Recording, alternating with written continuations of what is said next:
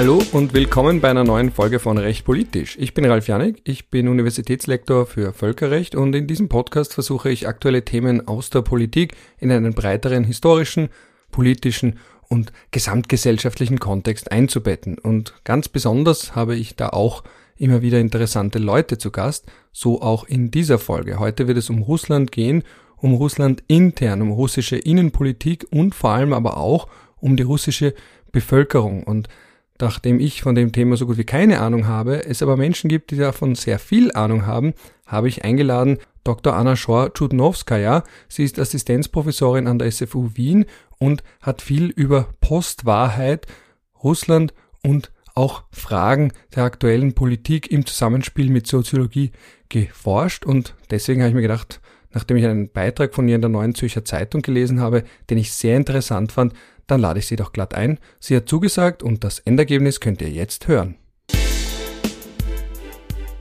Ja, hallo, Frau Schor-Tschudnowskaja. Wunderbar, hallo. Schön, dass ich es geschafft habe, auch Ihren Namen richtig auszusprechen. Das ist ja manchmal gar nicht so einfach bei längeren Namen, vor allem wenn man sie nicht sehr oft schon in seinem Leben gesagt hat. Ich freue mich, dass Sie hier sind und sich ein bisschen Zeit genommen haben, um mit mir über ein Thema zu sprechen, das gerade in aller Munde ist aus offensichtlichen Gründen, nämlich Russland, russische Politik und auch die russische Gesellschaft. Jetzt habe ich einen Artikel von Ihnen gelesen, nämlich in der Neuen Zürcher Zeitung, wo Sie gesprochen haben von russischer Politik und ganz explizit gesprochen haben von russischem Nihilismus. Und dieses Wort ist mir in dem Kontext noch nicht untergekommen und da würde ich Sie gerne bitten, zuerst sich ganz kurz vorzustellen und dann kurz zu erläutern, was Sie meinen mit diesem Nihilismusbegriff bezogen auf Russland im Allgemeinen und Putin im Besonderen. Ja, gerne. Ich bin Soziologin und Psychologin und ähm, arbeite tatsächlich seit sehr vielen Jahren äh, zu, zu Russland, was allerdings nicht äh, daran ändert, dass ich sehr, sehr überrascht war oder sehr schwer getroffen wurde durch den Beginn von, von diesem Krieg. Und selbst wenn man zu einem Land lange arbeitet, wird man dann auch immer wieder überrascht durch bestimmte Vorgänge dort. So sehr auch es Kollegen gab, die mich gewarnt haben vorher und gesagt haben, dass der Krieg wohl abzusehen ist, so sehr habe ich bis zum Schluss gehofft, dass er gar nicht beginnt. Äh, zu dem Begriff, den Sie genannt haben, der stammt nicht von mir.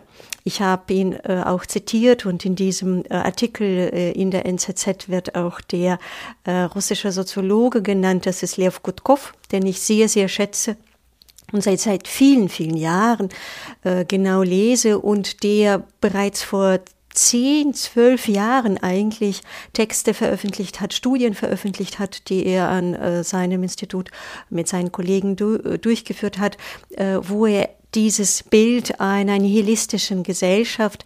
Später hat er auch den Begriff Amoralismus äh, geprägt, äh, gezeichnet hat, also lange bevor dieser Krieg irgendwie abzusehen war.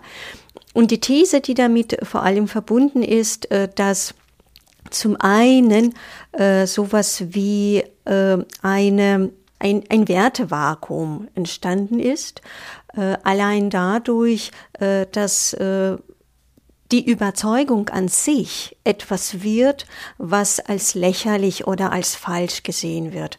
Eine politische Überzeugung. Das heißt nicht, dass man dann eine bestimmte Überzeugung, politische Überzeugung, zum Beispiel, ich bin ein Demokrat oder ich bin jetzt links oder ich bin jetzt rechts, ich bin jetzt liberal oder irgendwie anders eingestellt. Man könnte ja eine vertreten und die anderen für falsch halten, aber eine bestimmte durch und durch vertreten und dafür dann auch stehen.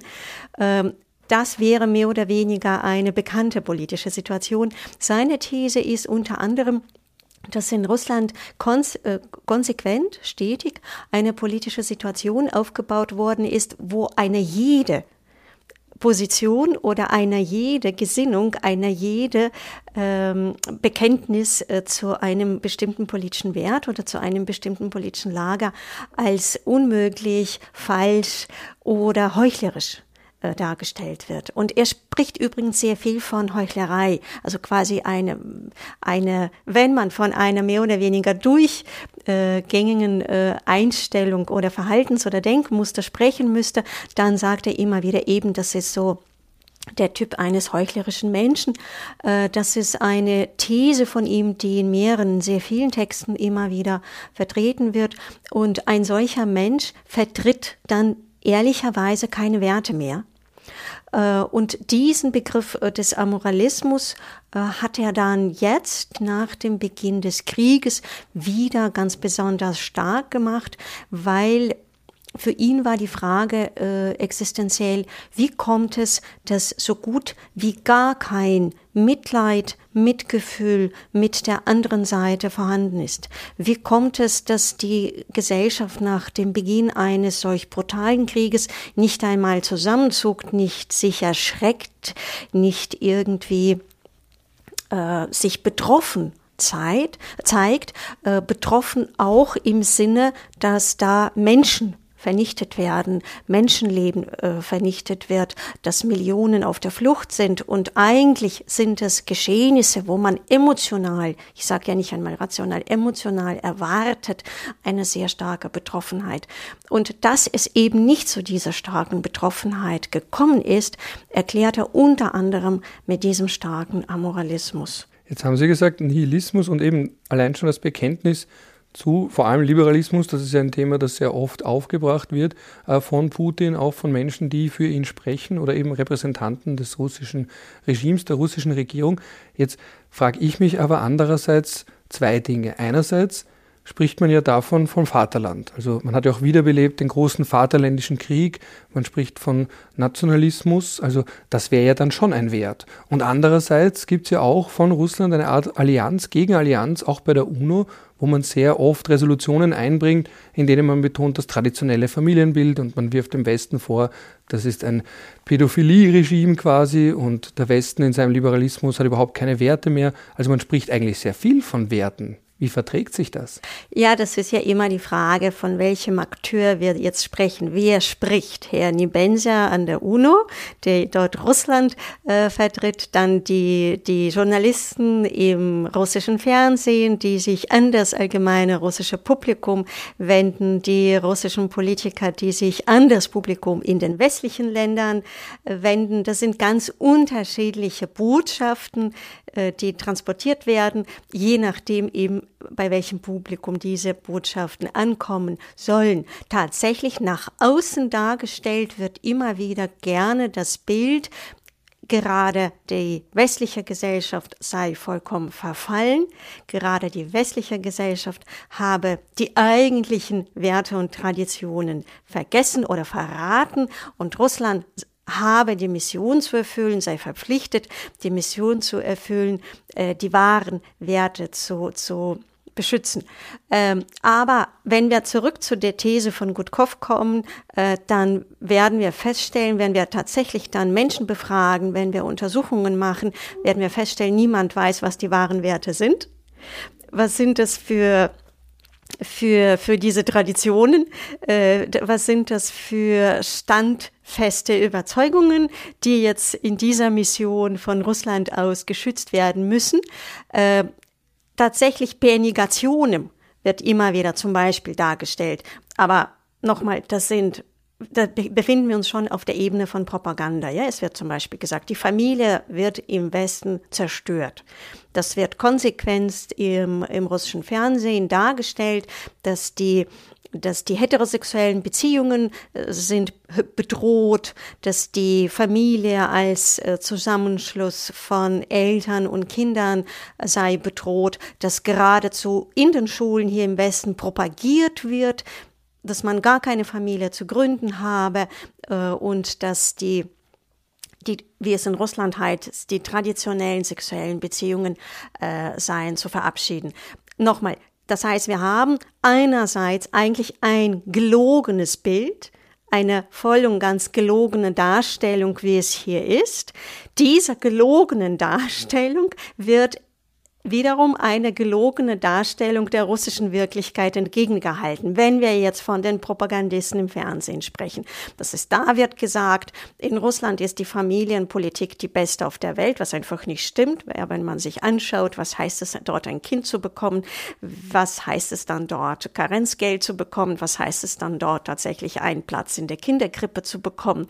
Also was sind da die Betreuungsverhältnisse? Da werden wir durch und durch feststellen, dass in manchen westlichen Ländern Ländern es viel angenehmer und einfacher ist für eine Frau ein Kind zu bekommen als in Russland. Also wenn wir dann tatsächlich uns die, die Fakten oder die soziodemografischen Statistiken anschauen werden, dann werden wir nicht unbedingt tatsächlich äh, die, die äh, die, die Faktenlage vorfinden, die uns äh, beweist, dass tatsächlich die, die Familie oder die, die, die, die Kindererziehung oder die, die Heterosexualität, äh, heterosexuellen Verhältnisse, was auch immer dann dort besonders geschützt werden. Das heißt, ich finde, es ist tatsächlich eher eine propagandistische Floske und diese propagandistische Floske läuft vor allem äh, auf das Ziel hinaus, äh, sich der, einer, einer erhabener Richtigkeit so zu sprechen. Man kämpfe in der Ukraine nicht für irgendwelche Banalitäten. Ja, man möchte nicht einfach Kiew einnehmen oder man möchte nicht einfach ein etwas mehr Land oder man möchte nicht einfach zerstören. Nein, nein, es sind ganz große, erhabene, was kann man sagen, absolut gehaltene Werte und Ziele, die man verfolgt. Und da spricht man sich tatsächlich in den Propagandakreisen, da muss ich leider den Russlandsvertreter in der UNO dazu zählen, äh, da, da spricht man sich gerne solche Ziele zu. Ich habe auch andere äh, damit zusammenhängend äh, Schlagzeilen gefunden ähm, oder eben Titelzeilen gefunden bei Artikeln von Ihnen. Also einerseits ganz groß der Begriff in Ihrem Werk ja Postwahrheit, äh, dann tiefe Lehre und auch Krieg der Lügner. Jetzt ich als jemand, der wirklich von Russland keine Ahnung hat, also ich war einmal in Russland, in Moskau, mehr Bezug habe ich zu Russland nicht. Deswegen sage ich da jetzt ganz bewusst, es könnten manche Dinge von denen, die ich glaube oder die ich recherchiert habe, sehr oberflächlich sein. Und das ist auch der Grund, warum ich mich so freue, dass Sie mit mir sprechen, um auch vielleicht so manche Fehlvorstellungen aufzuräumen. Meine erste Assoziation war zum Beispiel vor kurzem, als Herr Putin in Mariupol war, äh, und dann war dieses Video, wo er angeblich getroffen hat, Bewohner von dort, die sich bedankt haben und gesagt haben, wie schön alles ist. Und im Hintergrund bei dem Video hört man jemanden, der sagt, das ist alles nicht echt.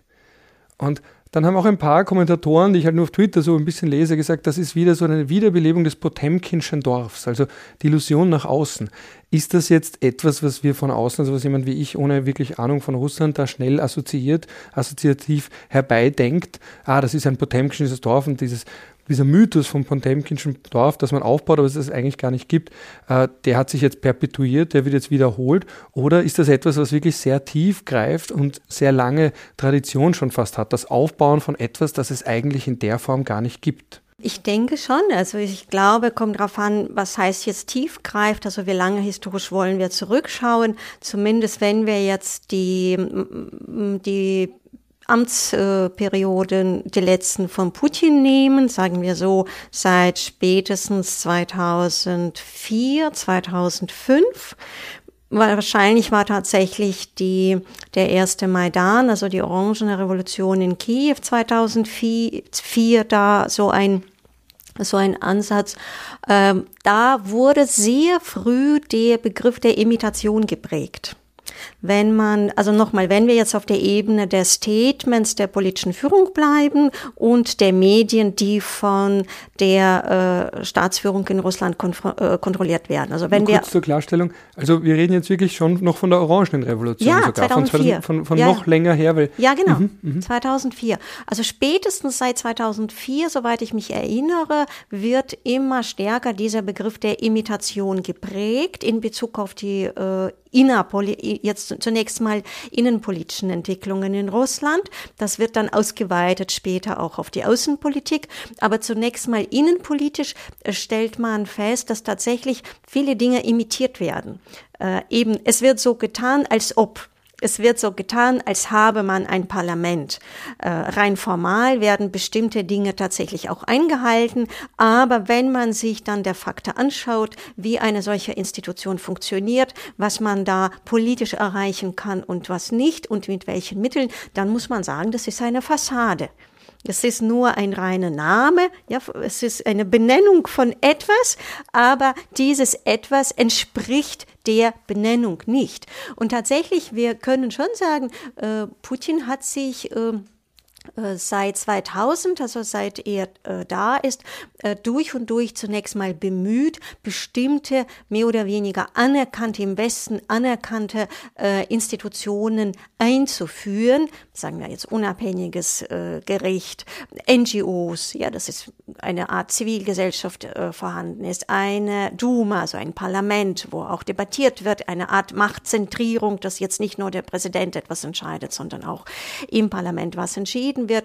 Äh, und es ist aber immer wieder mehr oder weniger bald klar, äh, geworden, dass das nur Fassaden sind, dass NGOs imitiert werden. Sie wurden von Kreml aus ins Leben gerufen. Sie wurden vom Kreml aus äh, dafür finanziert, dass sie eine solche Dezentrierung der Macht darstellen. Das war ein klares Ziel. Sie mussten so tun, als ob sie auch etwas entscheiden.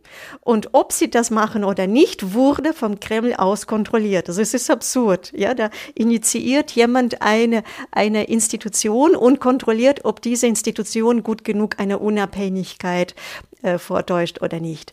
Insofern wir haben es jetzt hier 2022 oder 2023 nicht mit irgendwie wie auch immer geartetem neuen Phänomen, sondern ich finde, eingeübt wurden diese Praktiken seit mindestens 10 bis 15 Jahren und zwar sehr gut.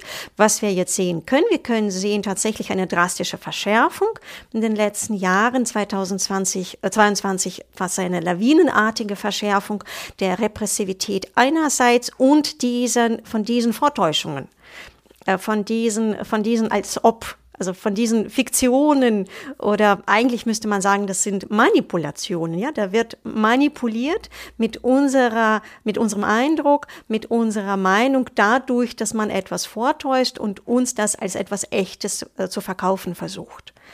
Äh, und äh, was wir auch sehen können, das ist interessant, ich habe tatsächlich immer wieder mit Menschen gesprochen, die sich an 60er, 70er Jahre der Sowjetunion gut erinnern können, weil mich diese Frage interessiert hat. Ich kann es nicht vergleichen. Ich kann mir alte Sendungen anschauen, die kann man im Internet finden, alte Sendungen aus dem sowjetischen Fernsehen. Aber ich wollte tatsächlich persönliche Meinung einholen und mir wird laufend bestätigt, so viel gelogen hat man damals nicht im, im sowjetischen Fernsehen. Also Menschen, die heute 70 oder 80 Jahre alt sind, sagen immer wieder, wir sind überwältigt durch diese Lawine der Lügen, die aus dem russischen Fernsehen kommen. Und das, was es vielleicht auch jetzt eine Verschärfung darstellt, äh, das haben wir jetzt vermerkt in der Außenpolitik Russlands. Das war relativ bescheiden noch damals 2004, 2005. Da konnte man das sehr gut im, äh, in der Innenpolitik bereits beobachten.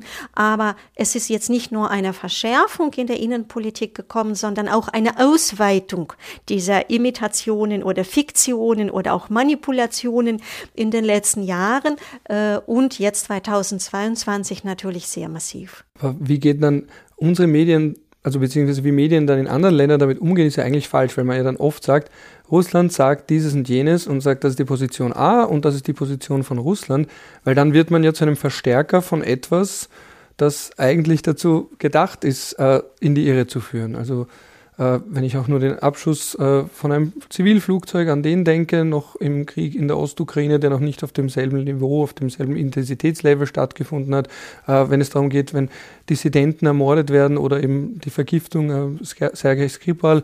Also da wurde ja immer auch eine Gegenbotschaft, eine andere, eine alternative Geschichte erzählt. Oder jetzt bei Nord Stream 2 auch eine andere Geschichte, was sehr verwirrend ist. Aber für Medien ist es schwierig, weil Medien sich dann denken, naja, ich möchte ja die unterschiedlichen Versionen der Geschichte wiedergeben, wohingegen, wenn das so tief schon drin ist, das ja eine Methode ist, zu verwirren. Und das heißt, man weiß ja gar nicht mehr, was ist richtig, was ist falsch, wann möchte man wirklich die Wahrheit sagen, wann nicht, möchte man das überhaupt irgendwann, wenn immer die Aussage selbst schon ein Mittel ist, um etwas zu erreichen.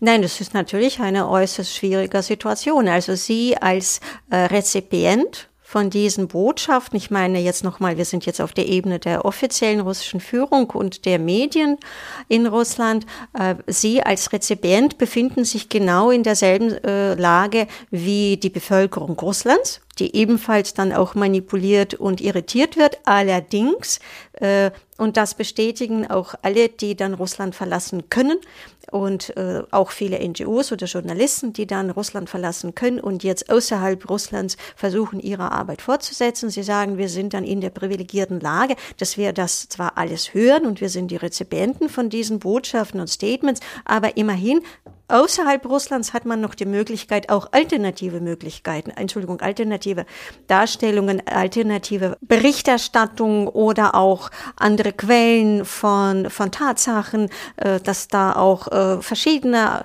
äh, verschiedene Medien agieren und dass man tatsächlich dann Augenzeugenberichte und irgendwelche Berichte von unabhängigen äh, zivilgesellschaftlichen äh, Organisationen sich lesen kann. Also quasi sich ein Bild zusammenstellen erstellen kann. Aus mehreren verschiedenen Quellen kann man sich Informationen einholen und sich ähm, ein Bild zusammenstellen. Und selbst dann, selbst da, finde ich, ist es wahnsinnig schwierig, weil man so, so gekonnt getroffen wird mit diesen Imitationen und Lügen. Wie es dann den Menschen in Russland selbst geht, äh, das kann, soll man sich vielleicht dann tatsächlich vor Augen führen, weil das ist dann, wenn wir uns fragen, unterstützen die, unterstützen sie nicht, äh, wieso sind sie so passiv oder warum, äh, warum Warum lassen Sie das alles geschehen? Dann muss man sich das vorstellen, was heißt es, wenn man aus allen möglichen Quellen und es hat mich bereits lange vor dem Krieg, 2017, 2018, als ich immer wieder in Russland unterwegs war,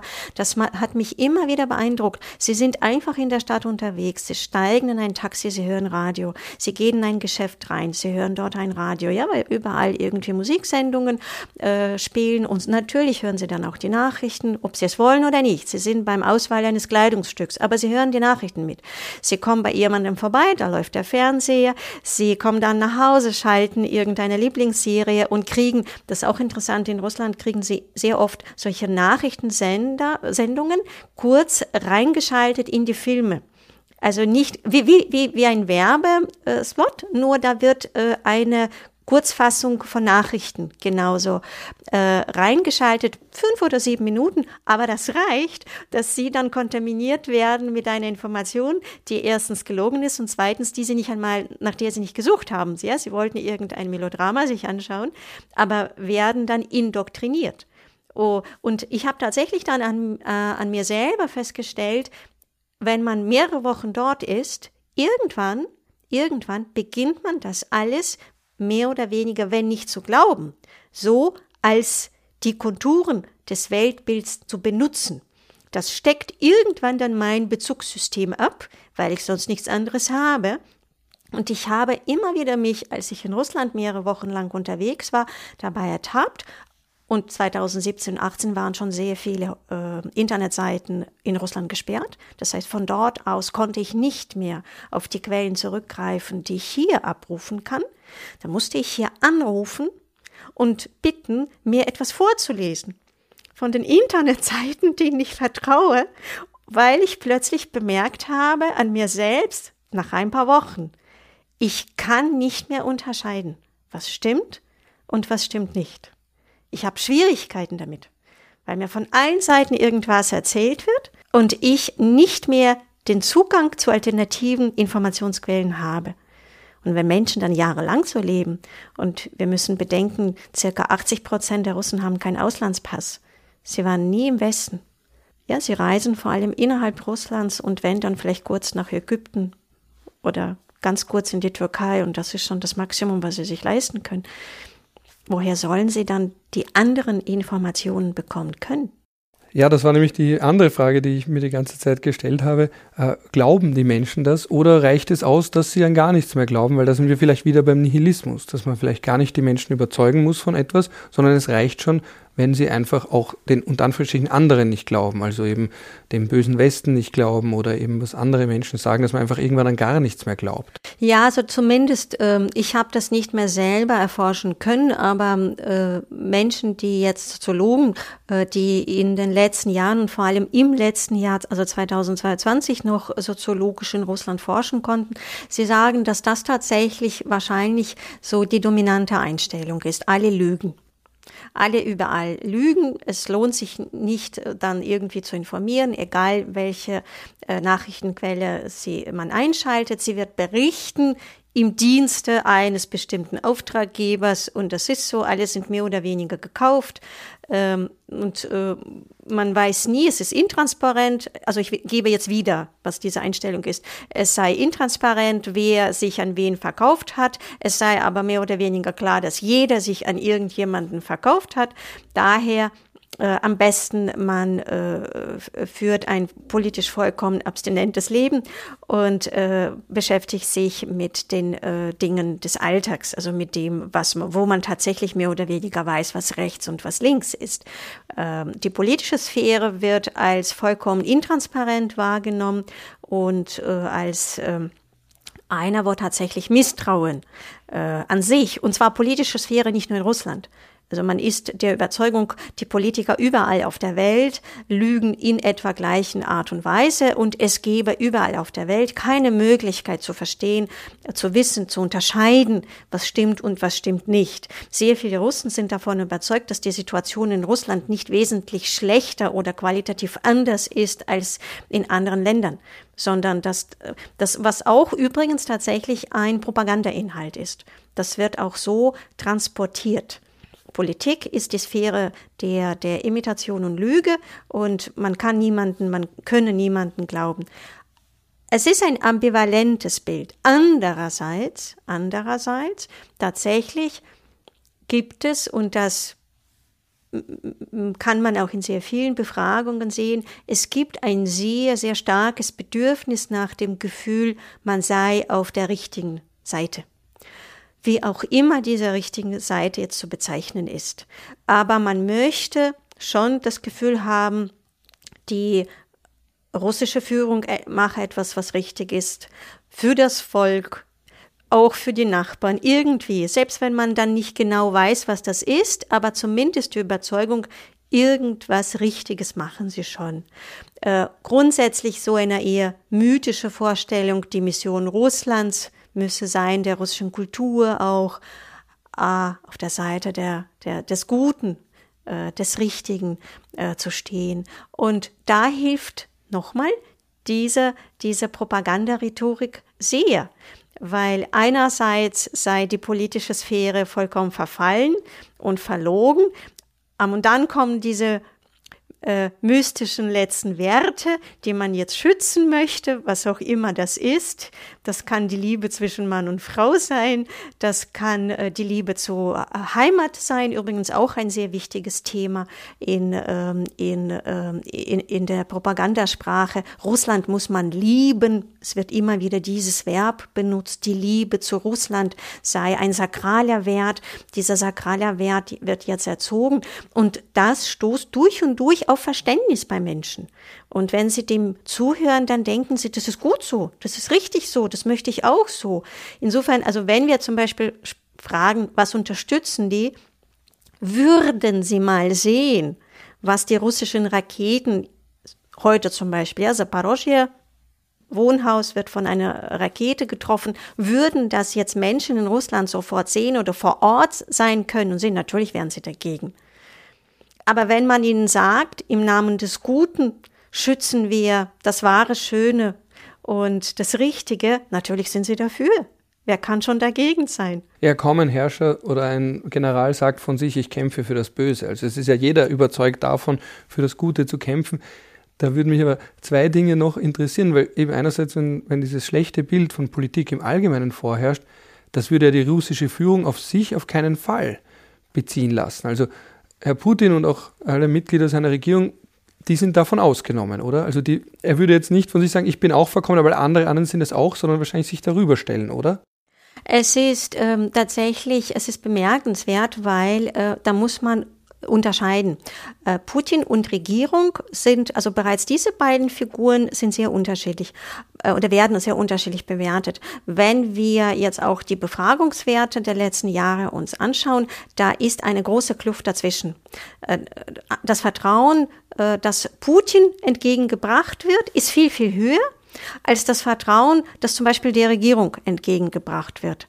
Regierung wird bereits sehr viel kritischer gesehen und eben als korrupt, verlogen und dass sie dann irgendwie sich nur bereichern und alles falsch machen oder nie, sich nicht gut genug um das Volk kümmern. Aber mit Regierung meinen wir da jetzt auch wirklich den Verteidigungsminister, den Innenminister, also ja, die Minister ja, auch ja, schon. Die, ja. Also die, genau, die, die, die Ämter in der, äh, in, in die Ministerien. Äh. Obwohl sie Putin zuarbeiten, werden sie nicht als sein Team ja, gesehen, sondern. Ja, ja, das ist tatsächlich die, die Figur des Präsidenten genießt eine Popularität oder Unterstützung oder sagen wir Vertrauen. Vertrauen ist vielleicht hier das bessere Wort. Äh, genießt ein äh, Vertrauen, das sehr viele Politiker nicht haben. Also wenn man dann beginnt runterzugehen in der politischen Pyramide, dann merkt man durch und durch, äh, dass, äh, dass die Einstellung sehr skeptisch ist oder ambivalent ist zu den politischen Figuren. Äh, und Putin, das ist ja eine interessante Frage, ob er überhaupt als ein Politiker wahrgenommen wird. Das wird immer wieder auch von den Soziologen diskutiert. Ist das überhaupt eine politische Figur? Weil zumindest in den Darstellungen kommt es eher vor als Repräsentant des Russland an sich. Er ist derjenige, der quasi das Schicksal Russlands äh, sichert oder meistert oder auch repräsentiert. Also es wird so eine Allianz, so eine so eine äh, Verbindung mit eher fast mythischen Figuren. Deswegen spricht man sehr gerne in der Soziologie, was ich auch immer wieder sehe bei den russischen Soziologen, von der Sakralisierung der äh, Figur des Präsidenten. Also in diesem Falle ist es Putin. Wir wissen nicht, wie es bei dem anderen gewesen wäre. Grundsätzlich Putin nutzt diese Neigung zur Sakralisierung sehr, sehr geschickt aus und fördert es mit vielen, vielen möglichen Mitteln. Daher tatsächlich, und diese Sakralisierung zwar bezieht sich allgemein auf äh, Staatsmacht an sich, so ein bisschen nebulös, aber wenn man dann konkreter wird und nach Mischustin fragt oder nach einem konkreten Minister, dann verblasst sie etwas. Also da beginnt Skepsis und Misstrauen zu überwiegen. Bei der Figur Putin ist diese Sakralisierung am stärksten. Kann man das irgendwie zeitlich auch verorten, wann das begonnen hat? Weil Putin selbst, da sind wir wieder bei Fassaden, ist ja einmal, weil es die Verfassung verlangt hat, als Präsident abgetreten, Medvedev an seiner Stelle. Also das war auch wieder, man hat sich ja an die Verfassung gehalten, damals ganz grundsätzlich. Wenn er damals schon so sakralisiert geworden wäre, wäre das ja nicht möglich gewesen, oder doch? Naja, da muss man sich diese kurze Zeit von äh, also diese vier Jahre von Medvedev, als er im Amt des Präsidenten äh, saß, ich weiß nicht, ich habe nicht den Eindruck, dass Medvedev tatsächlich das Land regiert hat damals. Putin blieb als Schattenfigur sehr machtvoll äh, in, in der Regierung, also er saß ja in er ist ja nicht weg er saß immer noch, so hoch er nur konnte, äh, in dem politischen Apparat äh, dieser Jahre, als Medvedev da war. Und ähm, diese Rochade, die danach gekommen ist, dass er dann wieder zurück ins Amt des Präsidenten gekommen war, äh, sie weiß ich jetzt nicht, dass ich, da, da bin ich jetzt, das ist jetzt fast schon eine ich bin eher am Raten, am Vermuten, aber ich kann mir gut vorstellen, dass sie von Anfang an vorbereitet war, so gedacht war. Als Medvedev dann für diese vier Jahre gekommen ist, war von Anfang an gedacht, er ist nur gekommen, damit Putin dann wieder zurückkommen kann. Das war ja auch eine weit verbreitete Annahme in westlichen Kreisen. Manche haben gedacht, vielleicht wird er überraschenderweise doch lange am Ruder bleiben. Man hat ja auch damals gesagt, er ist ein Liberaler, ein Moderator. Da sind jetzt viele auch wieder geschockt, wie falsch ihn eingeschätzt haben im Nachhinein, wenn dann die Statements von Medvedev, wo er androht, Raketen auf dieses und jenes Land, wo man sich denkt, Moment, wir dachten mal, also auch Obama, das wäre die liberale Hoffnung in Russland, wo man dann im Nachhinein merkt, entweder man war immer naiv oder der Mensch selbst hat sich verändert. Aber das ist dann vielleicht auch schon eher, in, wie Sie auch sagen, im Bereich der Mutmaßung. Man weiß ja nie, im Nachhinein war der Mensch immer schon so, hat er sich verändert. Ist auch für unsere Zwecke auch gar nicht so essentiell, oder? Oder wäre das eine, ist das eine relevante Frage oder ist das einfach eine, über die man gerne spekuliert? Das ist eine vielleicht etwas schmerzhafte Frage, ob er sich nur verändert, also Putin, ob er sich nur verändert hat oder ob wir von Anfang an äh, uns getäuscht haben. Ich finde, man könnte sie auch als relevant erachten, weil diese Frage durch und durch die andere schmerzliche Frage tangiert, inwiefern, äh, inwiefern dieser Krieg zu vermeiden wäre hätten sehr viele äh, politische Eliten oder auch wirtschaftliche Eliten in den westlichen Ländern nicht so gut mit Putin sich verstehen können.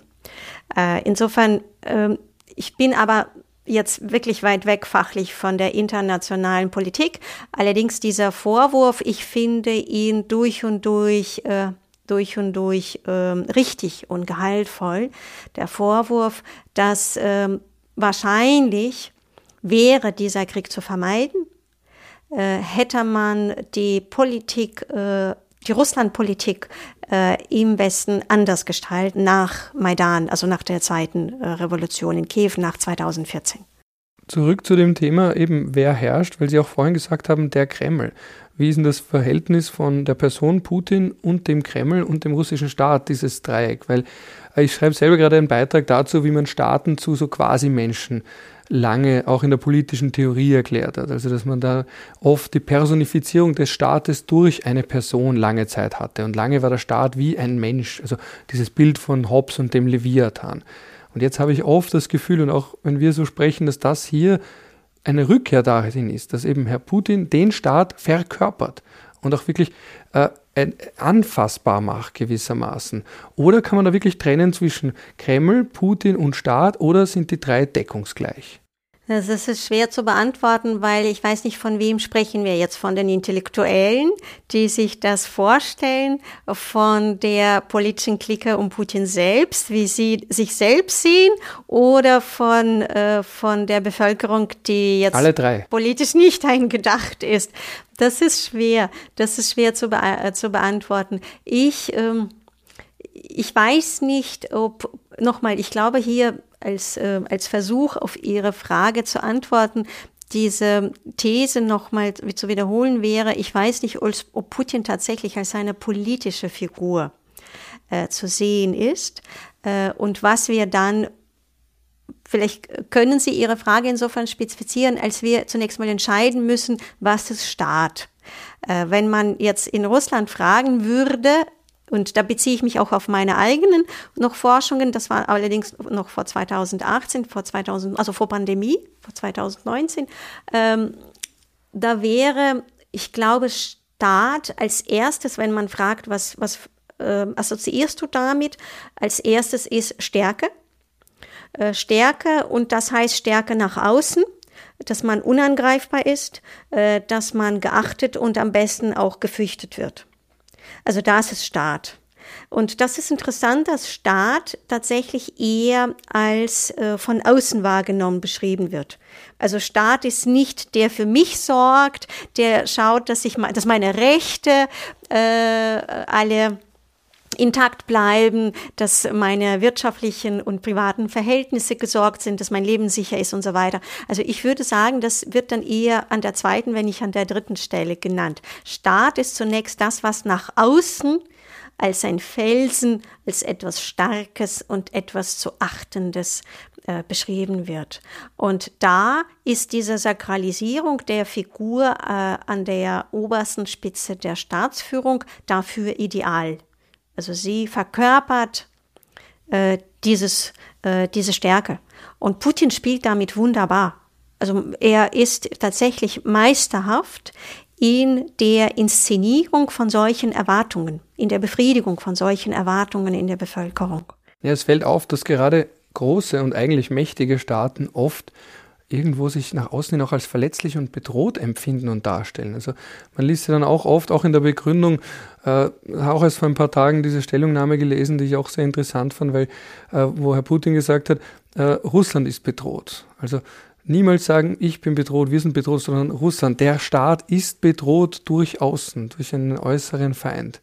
Was mich so interessant fand, weil es ist ja gleichzeitig eine der mächtigsten Armeen der Welt die noch dazu Nuklearmacht ist. Es gibt in internationalen Beziehungen die alte Weisheit, Nuklearmächte werden nicht angegriffen. Also eigentlich ist Russland sehr sicher. Und gleichzeitig gerade Staaten, die so sicher sind, das sieht man auch in anderen Ländern, auch bei der Türkei beispielsweise oder selbst in den USA natürlich auch, auch da im letzten Wahlkampf und im Wahlkampf davor, dass gerade die mächtigen Staaten oft davon sprechen, von all ihren Bedrohungen und sich nach außen in ihrer Rhetorik oft sehr verletzlich zeigen. Das ist auch ein Widerspruch, oder? Ja, das ist die Frage nochmal, wer spricht? also Sie sagen die mächtigen Staaten, sprechen tut die konkrete Clique in der Staatsführung. Und die Frage ist, warum tut sie das? Und da glaube ich, äh, hat es eine bestimmte Funktion. Sie macht es nicht einfach so. Ich glaube nicht, dass er sich wirklich so verletzbar fühlt. also eher sich persönlich oder diese, diese Clique, äh, sondern ich glaube, es ist tatsächlich vor allem dieses äh, Mal eine Botschaft nach innen. Äh, und deswegen habe ich damals in dieser NZZ-Veröffentlichung von dieser politischen Lehre gesprochen. Was wird denn geboten von konkreten politischen Inhalten? Was wird der Bevölkerung geboten? Gibt es irgendein politisches Programm? Gibt es in dieser furchtbar erhabenen Mission, jetzt das Gute und das Wahre zu schützen? Was sind konkrete Inhalte? Und da sehen wir nichts, außer dass immer wieder gesagt wird, wir wollen das Gute schützen. Was sind konkrete Vorschläge? Irgendwelche politische Entwürfe? Wie sollen Menschen leben? Was sollen Menschen erreichen? Was sollen Menschen äh, haben oder bekommen können? Da finden wir so gut wie nichts. Stattdessen geboten wird diese Botschaft, ich schütze dich. Ich bin dafür da, dass ungeachtet der vielen bösen Feinden, die nur daran denken, dich zu vernichten, also du, der Bürger Russlands, ich bin dafür da, um dich zu schützen. Das ist meine Hauptfunktion, fast kann man sagen die einzige, sonst gibt es keine politischen Inhalte. Und man äh, inszeniert sie gekonnt. Und es ist tatsächlich, es ist die Fiktion der Bedrohung. Und diese Fiktion der Bedrohung wird manipulativ ausgenutzt. Wir sehen auch, dass sie, wenn wir wieder zurückschauen, dass sie konsequent aufgebaut worden ist. Also so stark war sie zu Beginn noch nicht. Putin der ersten Jahre, wenn wir bedenken, durch und durch unter anderem äh, wurde unter Jelzin und zu Beginn von der Putinszeit auch in Erwägung gezogen, Russland könnte zur NATO beitreten. Oh Gott, oh Gott, ja. Also wenn man hört, was heute im russischen Fernsehen gesagt wird, aber das war unter anderem eine Idee, eine Vorstellung, die man diskutiert hat, ob nicht auch Russland jetzt ein Mitglied äh, in der NATO wird. Das heißt, wenn wir die ersten Jahre von Putin nehmen, so stark war diese Rhetorik, diese Funktion wir sind, äh, wir werden vernichtet, wir werden angegriffen, äh, wir, wir werden äh, gehasst äh, und wir müssen uns, äh, uns wehren. Äh, so stark war sie nicht. Sie äh, und da nochmal das Jahr 2004 als so ein Wende, Wendejahr. Äh, diese Rhetorik wird zumindest erst mal sehr stark sichtbar, ohne dass man das Gefühl hat, dass sie jetzt alles beherrscht. Aber nach 2004 kommt sie immer lauter in die Medien, in unterschiedliche öffentliche Debatten, äh, dass es Feinde gibt und dass diese Feinde jetzt was versuchen und durch Kiew auch eigentlich Russland schwächen wollen. Das war auch interessant. Zunächst äh, sprach man von Schwächung der Staat, von dem Sie sprechen, ja, will stark sein. Was wollen die Feinde? Die Feinde wollen es vernichten. Sie wollen uns schwächen. Und dann aus dieser Intention, dass die Feinde uns schwächen, ist nach und nach bis 2022 dann die, die wahrgenommene oder konstruierte Intention gekommen, die wollen uns vernichten. 2022 geht es jetzt um ums Ganze. Und wenn man mit Menschen spricht und sie fragt, jetzt jenseits von einer Kamera, wo sie mehr oder weniger, äh, mehr oder weniger äh, sich sicher fühlen, dann sagen viele Menschen auch, natürlich ist es schlecht, dieser Krieg. Natürlich bin ich dagegen, aber wir hatten doch keine Wahl. Es ging diesmal um unser Überleben. Entweder Russland bleibt oder nicht. So steht die Frage. Aber die Bedrohung war ja auch schon immer da. Also zum Beispiel ganz am Anfang bei Putin, äh, noch bevor er überhaupt Präsident war, äh, Tschetschenien, das war halt eine Bedrohung, aber es war eine Bedrohung von innen, oder? Also da waren es noch nicht die äußeren Feinde, sondern einzelne Elemente innerhalb Russlands, tschetschenische Terroristen. Das war ja ganz am Anfang seiner Regierungszeit die Bedrohung aus dem Inneren Russlands heraus und die Angst davor, dass Russland zerfallen könnte. Naja, also es ist ähm, 94, äh, als der erste Tschetschenienkrieg beginnt. Da müssen Sie bedenken, als die Sowjetunion aufgelöst worden ist oder zerfallen ist, gar nicht so weit weg. Und daher diese oh, jetzt kann ich das nicht aussprechen, Sezessionsbewegungen, äh, die waren damals mehr oder weniger etwas, was man seit Jahren erlebt hat. Ja, die, die baltischen Länder verlassen die Sowjetunion, äh, dann auch die Ukraine erklärt ihre Unabhängigkeit. Also Das sind, das sind, das war eine sehr turbulente Zeit und äh, man war gerade dabei zu schauen, was bleibt, wer geht, wie kann man jemanden halten, wen soll man halten, wen soll man nicht halten. Tschetschenien, obwohl es ein Teil der russischen Föderation war, also der russischen Republik. Russland war ja eine der 15 Republiken in der Sowjetunion.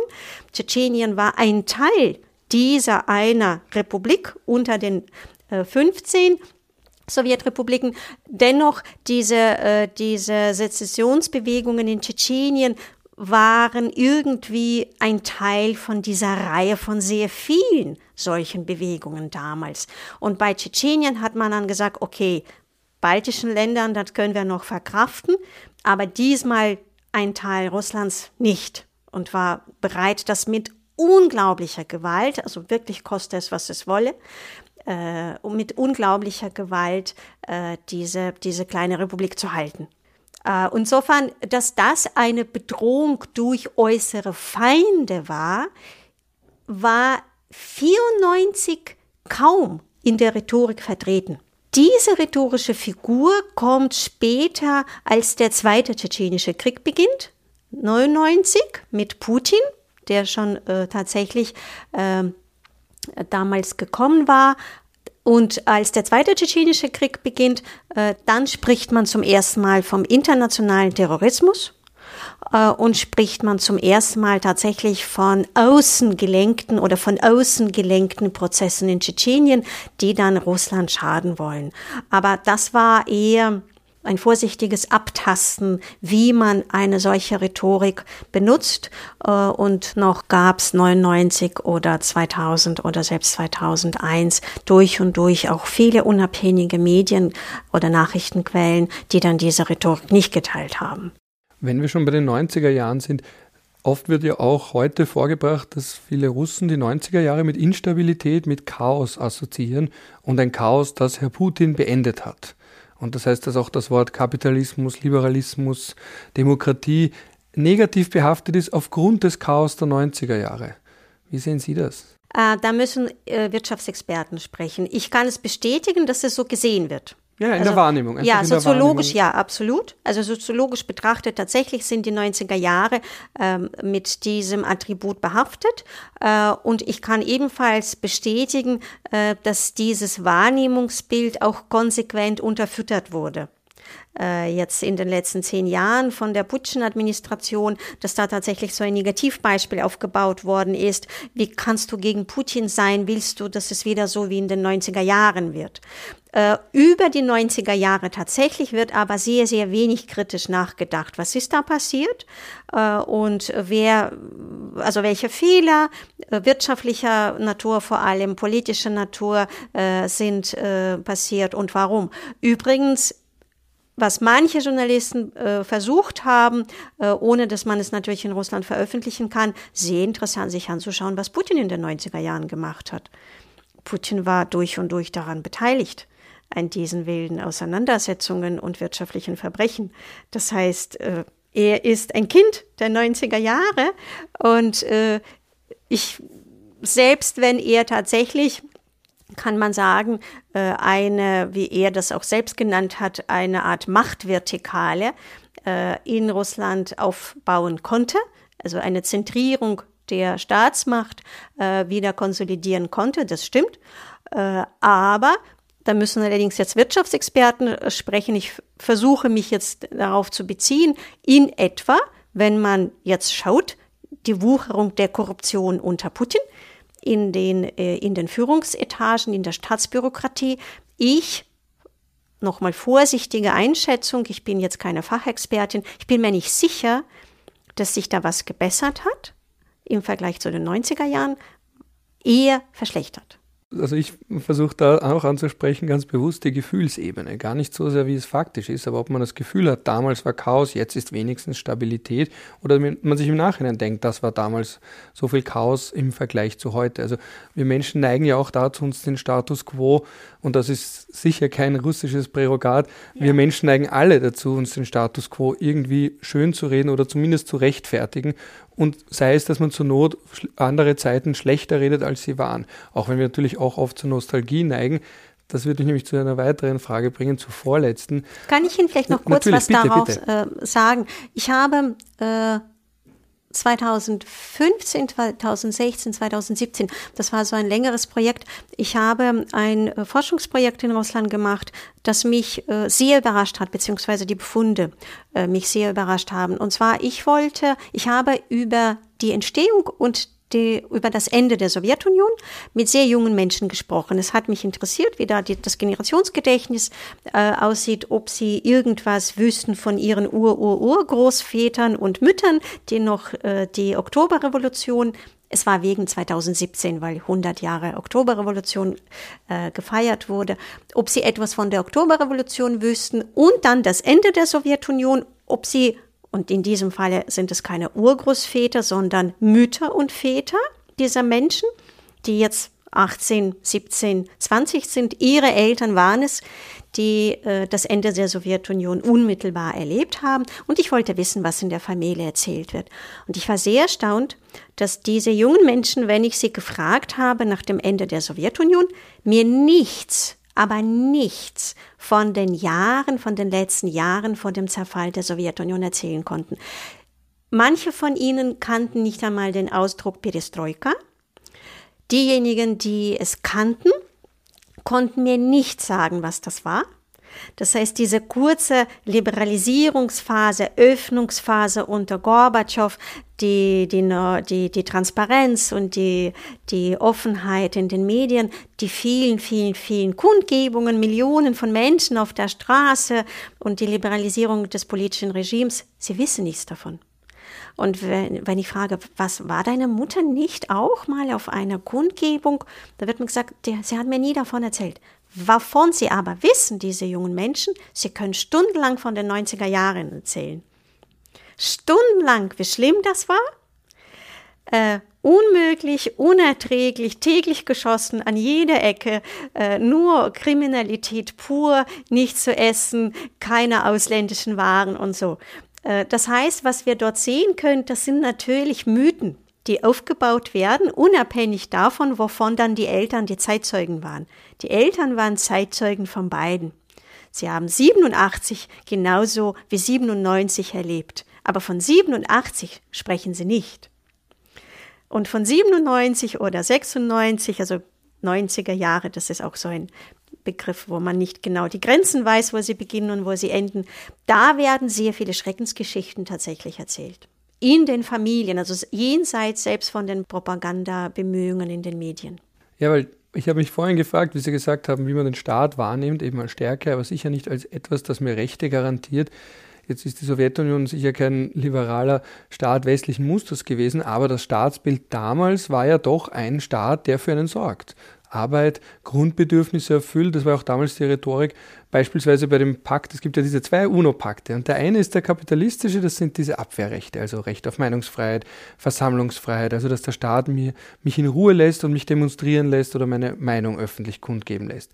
Und dann gibt es den zweiten, das war der sozialistische Pakt, wo die Sowjetunion ganz stark dahinter war, um zu sagen, Echte Demokratie verlangt, dass die Menschen abgesichert sind, wirtschaftlich abgesichert haben, keine Zukunftsangst haben. Also ursprünglich war der Staat ja einer, der was anbietet, der eine aktive Rolle hat, ein gewisses Leben zu gewährleisten.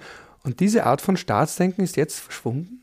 Ja, natürlich verschwunden, weil das war ja in der Sowjetunion nicht nur der Staat, der für mich sorgt, sondern die Partei. Es war ja eine große, mächtige Partei, die Kommunistische Partei, die quasi mit dem Staat identifiziert wurde, äh, die auch alle politischen Belange in diesem Staat oder selbst wirtschaftlichen und kulturellen Belange in diesem Staat kontrolliert hat. Und die Partei wurde wahrgenommen als etwas, was tatsächlich aus dem Volke kommt oder zumindest für das Volk da ist. Und der Staat ist das Instrument gewesen, dieser Partei für das Volk zu sorgen selbst wenn es auch äh, selbst dort, je nachdem wie frei die, die Meinungs-, der Meinungsaustausch war, selbst dort natürlich gab es immer wieder das Monieren, dass, äh, dass man es hätte eigentlich äh, besser machen können und was man auch sehen konnte mit dem Beginn der Perestroika, auch wie viel Neid auf das Leben im Westen sich aufgebaut hat in dieser sowjetischen Gesellschaft, ja, mit den 80er Jahren. Der Wunsch, der größte Wunsch war, wir wollen das Leben wieder drüben Ja, wir wollen auch so volle Geschäfte haben. Wir wollen auch dieses wunderbare Essen haben. Wir wollen auch überall reisen. Das heißt, also da hat sich angestaut in den Menschen, in, den, in dieser Bevölkerung durch und durch auch die Vorstellung, dass es eigentlich was Besseres auch noch gibt. Ähm, aber ich glaube, das Staatsbild, also wenn Sie darauf hinaus möchten, das Staatsbild ist heute, also der Konstrukt, der mentale Konstrukt des Staates ist heute ein ganz anderer als äh, in der Sowjetunion, äh, sozialistisch überhaupt nicht oder irgendwie kommunistisch nicht. Ähm, wir wissen auch von den, von den mehr oder weniger zugänglichen Statistiken, die soziale Ungleichheit heute in Russland ist so hoch, äh, dass ich glaube, selbst international rangiert Russland da ganz, ganz oben bei, bei sozialer Ungleichheit. Mit der Sowjetunion ist das nicht zu vergleichen. Kann man dann sagen, dass äh, Putin gewissermaßen die Rolle, die Lücke füllt, auf andere Art, aber doch die Lücke füllt, die, das, die der Wegfall der Partei hinterlassen hat? Dass jetzt statt Partei eine Person, nicht mehr eine Institution, sondern eine fleischgewordene, eine Person, eine Personifikation, dass er nicht dasselbe tut, aber zumindest diese Lücke jetzt durch eine Person gefüllt wird, die davor noch eine Partei innehatte. Nein, den Eindruck habe ich nicht, dass er jetzt irgendwie, das ist ehrlich gesagt eine Frage, die mich etwas überrascht. Niemand hat sie mir so gestellt. Ich habe sie mir auch noch nie gestellt.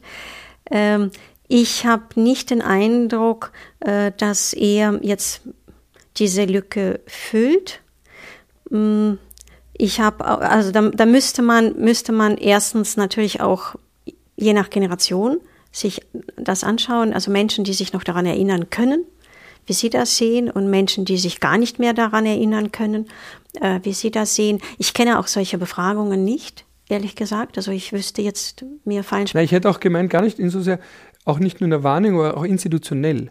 Weil wenn Sie sagen, dass der Staat war immer nur das Instrument, ich habe jetzt das Gefühl, dann ist der Staat immer noch nur das Instrument, aber unterschieden von Putin und von der Regierung, dass das sonst streng getrennt wird. Oder habe ich das falsch verstanden? Und deswegen auch der Gedanke, wir sagen, da war das die Partei, die eher die Rolle hatte, hat jetzt Putin eine, eine andere Rolle, aber doch eine, die vom Staat getrennt ist und der Staat ist halt sein Werkzeug. Ähm, der Staat als sein Werkzeug. Mm, ach so, in diesem Sinne quasi eine Vereinnahmung des Staates. Äh, ja, das ist dann etwas andersrum. Die Partei hat nicht den Staat vereinnahmt, sondern das war tatsächlich das Instrument, mit dem die Partei dann regiert hat an der an der an der Spitze von diesem äh, von diesem Staat. Äh, bei Putin glaube ich tatsächlich eher kann man von einer Vereinnahmung sprechen, äh, dass äh, Staat als vor allem Ressourcenquelle vereingenommen wird und, äh, und dass man äh, dann damit macht, was, was man will. Also man ist tatsächlich mit einer Willkür ausgestattet als Mitglied dieser Führungsriege. Äh, man ist mit einer ungeahnten Willkür ausgestattet äh, und kann diese Staatsressourcen äh, unterschiedlicher Natur, Bodenschätze, das soziale Kapital, also menschliche Ressourcen, verschiedene Ressourcen, äh, man kann sie, äh, man kann sie einsetzen und nutzen, wie man möchte. Ich frage nämlich auch deshalb, weil bei der UdSSR sich ja zumindest die Nachfolgefrage nicht in der Intensität gestellt hat, weil die Partei blieb ja an der Macht. Es war vielleicht einmal Brezhnev, einmal Khrushchev, äh, dann am Ende Gorbatschow, aber es waren andere Personen, aber es war immer die Partei. Während wenn das jetzt stark an der Person geknüpft ist, stellt sich natürlich die Frage auch nach der Zukunft, äh, weil ja viele gerade im Westen sich dachten, ja, wenn Herr Putin und dann waren diese Mutmaßungen, wie krank er nicht ist und wenn er mal äh, nicht mehr ist, wird sich alles ändern. Also das ist der eine Grund und wo ich Sie auch gerne um Ihre Meinung bitten würde. Und der andere, das ist dann wirklich die letzte Frage, weil ich möchte Ihre Geduld auch nicht überstrapazieren, wäre dann auch die, ich meine, es war dafür eine große Frage, dieser Mythos, der meiner Wahrnehmung nach auch von Herrn Putin ein bisschen forciert wird oder betrieben wird, Russland braucht eben eine starke Hand. Das war mal Ivan der Schreckliche und Peter der Große, aber es braucht nun mal eine Person, die mit starker Hand herrscht. Dieser, bewusst sage ich auch Mythos, aber der damit auch zusammenhängt. Also Person, Partei, ja. Hm. Es ist hm, wir sind jetzt, wir bewegen uns jetzt auf einem sehr spekulativen Boden. Also einerseits, Sie haben ja auch vorgeschlagen, dass wir in die Zukunft schauen. Das ist sehr schwierig, weil, weil wenn ich die Frage verstanden habe, die Frage ist, was kommt nach Putin oder was ist, wenn es Putin nicht mehr gibt? Äh, das ist sehr, sehr schwer zu beantworten, aber ich habe derzeit nicht den Eindruck, dass ohne seine Person das Regime zusammenbricht.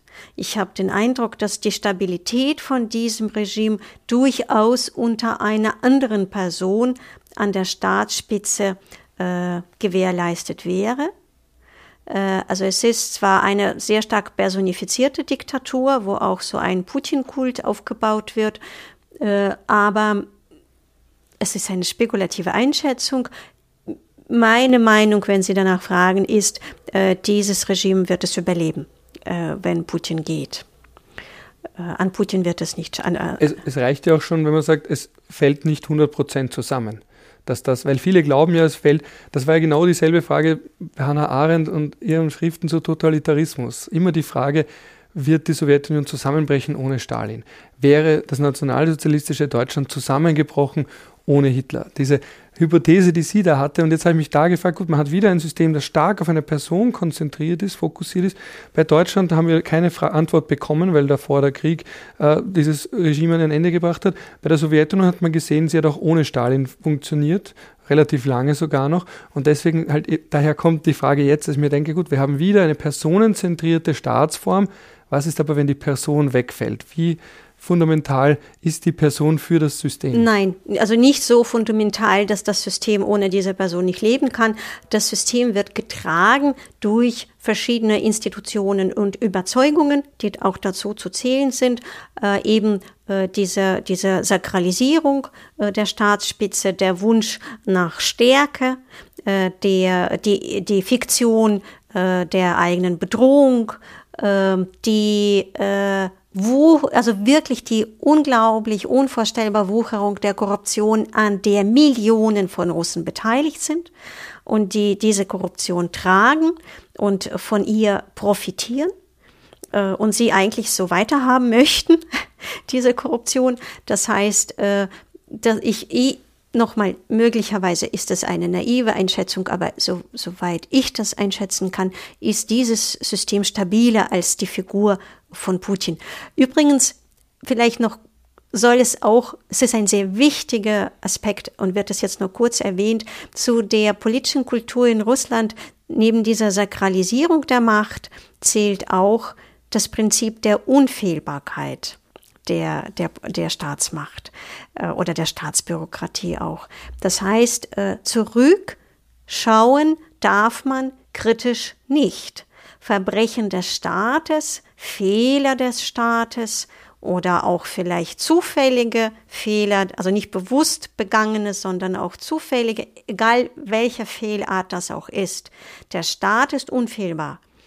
Und ob das jetzt Putin ist oder nicht. Wir sehen das an der, an dem Rückblick zurück heute und dann ist es unwichtig, ist das jetzt äh, die Zeit unter Gorbatschow, ist das die Zeit unter, unter Stalin oder unter Brezhnev? Man kann, selbst wenn man es macht, und das machen gerade in Bezug auf Gorbatschow schon viele, dass man dem Gorbatschow etwas vorwirft. Aber der Staat bleibt irgendwie unfehlbar. Und man wird sich für nichts entschuldigen und man wird auch nochmal in Bezug auf die Allgemeinbevölkerung jetzt gesprochen, man hält es für vollkommen falsch zu sagen, ah, oh, da haben wir sowas von falsch alles gemacht, das war sowas von schade, dass wir jetzt so viele Fehler gemacht haben. Oder dass wir uns jetzt vor den Tschetschenen zum Beispiel entschuldigen müssen, ja, dass da zwischen 50 und 1000, äh, Entschuldigung, zwischen 50 und 100.000 Menschen umgebracht worden sind. Da kommt niemand auf die Idee, dass man sich vielleicht entschuldigen soll. Also sowohl in der Gesellschaft als auch in der politischen ja, Elite. Ja, genau. Dieses Prinzip der Unfehlbarkeit ist eine Stütze der derzeit, ist eine Stütze der politischen Kultur. Und ich glaube, für ein, für ein Wandel, für einen politischen Wandel wäre es zu wenig, wenn Putin geht.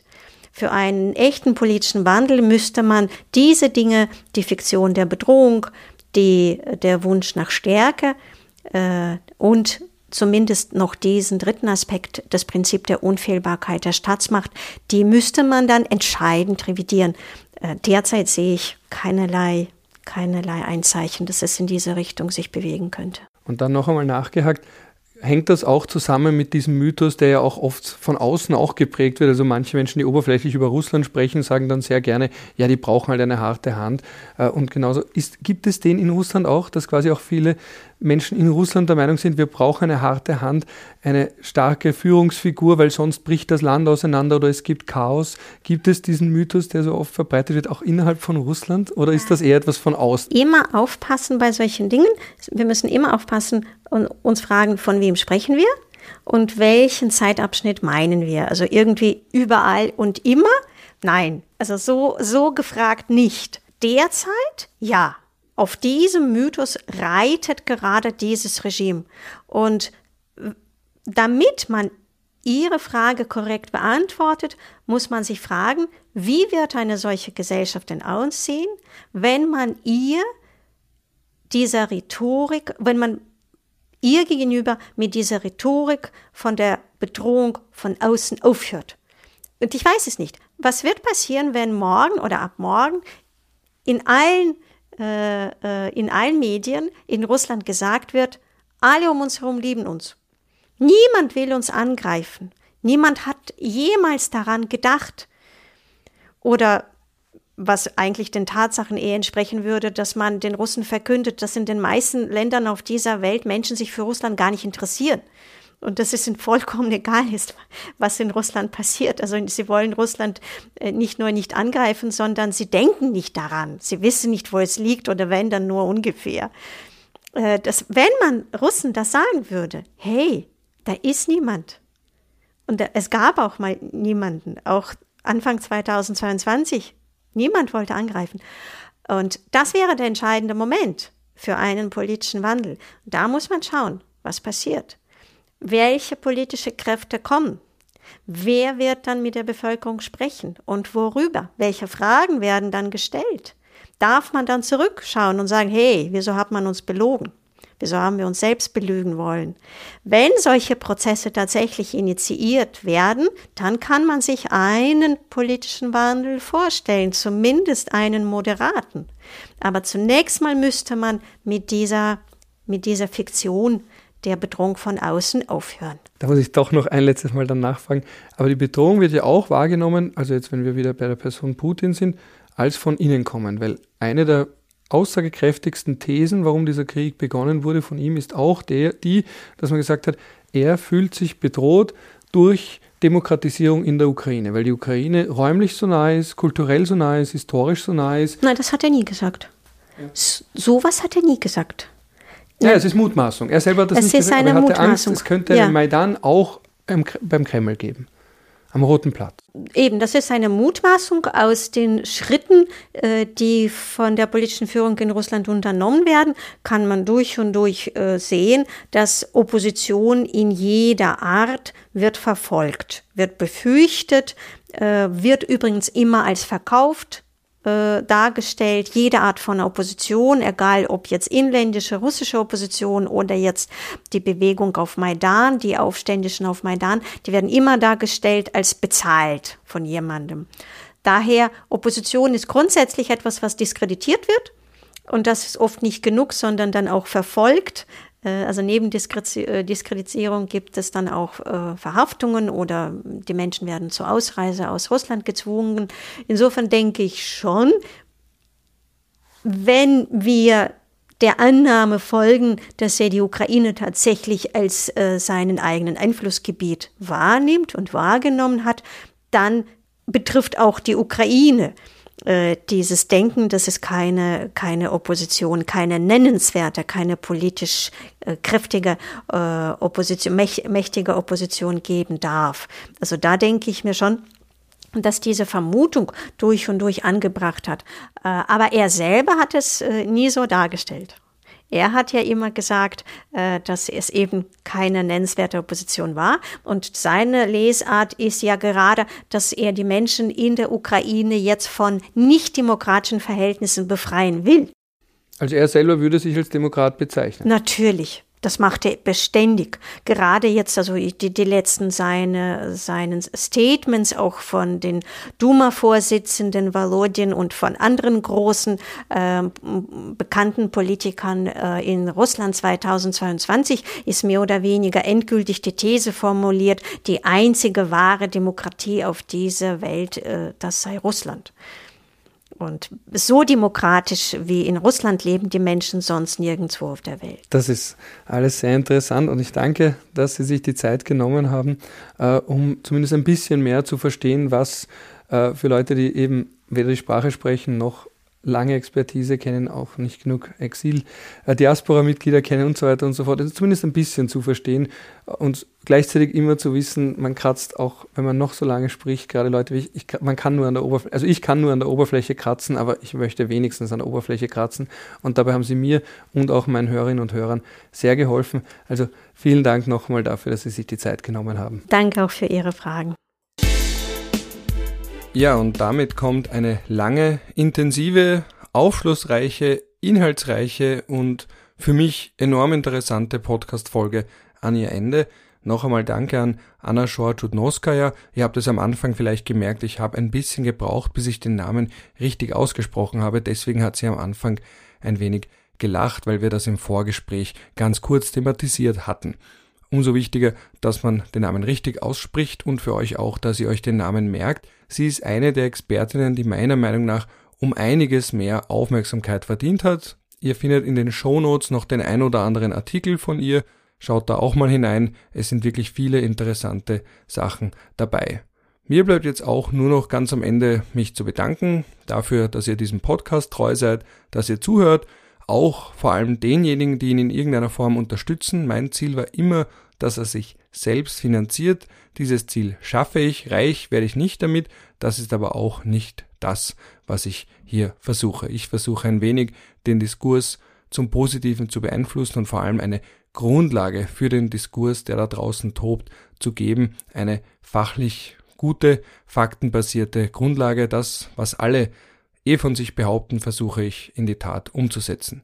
In diesem Sinne einmal noch Danke an alle Unterstützer, an alle Unterstützerinnen, an alle Hörer und Hörerinnen und mir bleibt nur noch zu sagen, je nachdem, wann ihr hier reingehört habt, wünsche ich euch einen schönen startenden Tag, Rest vom Tag, einen netten Abend oder vielleicht auch eine gute Nacht.